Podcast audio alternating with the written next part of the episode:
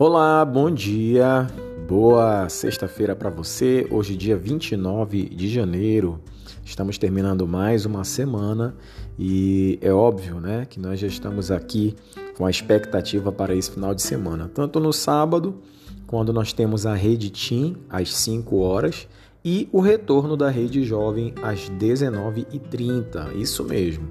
Então, sábado, tanto presencialmente quanto virtualmente, Rede Team e Rede Jovem estarão na ativa. Domingo teremos os nossos dois cultos normais, tá? Tanto pela manhã como pela noite, às 10 e às 19 horas.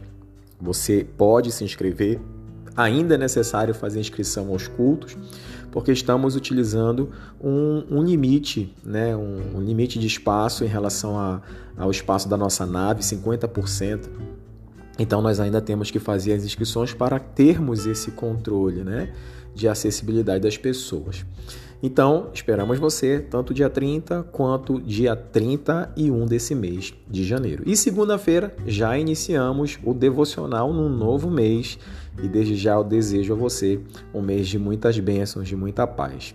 Tema de hoje do devocional é o jardim zoológico de seu pai. O que é interessante no tema de hoje é que ele fala sobre os cuidados que nós devemos ter com junto aos animais.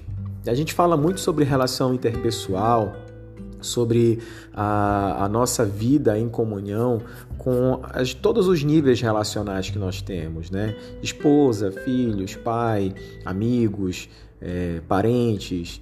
Mas aqui o texto ele fala sobre a nossa relação com os animais.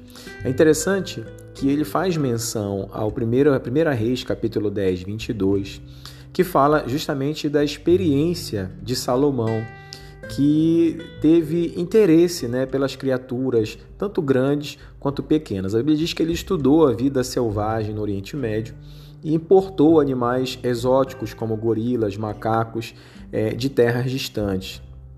E o interessante no provérbio de Salomão, se nós formos olhar, né, Provérbios 12, 10, lá fala, expressa né, essas implicações espirituais de como nós tratamos os nossos animais.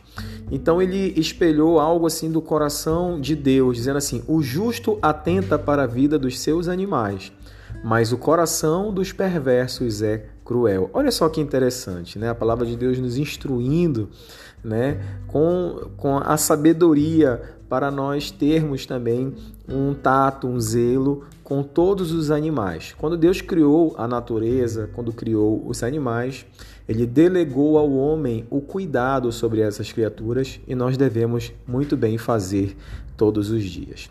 Eu quero desejar uma sexta-feira de paz, um final de semana abençoado. A gente se vê na próxima semana. Grande abraço.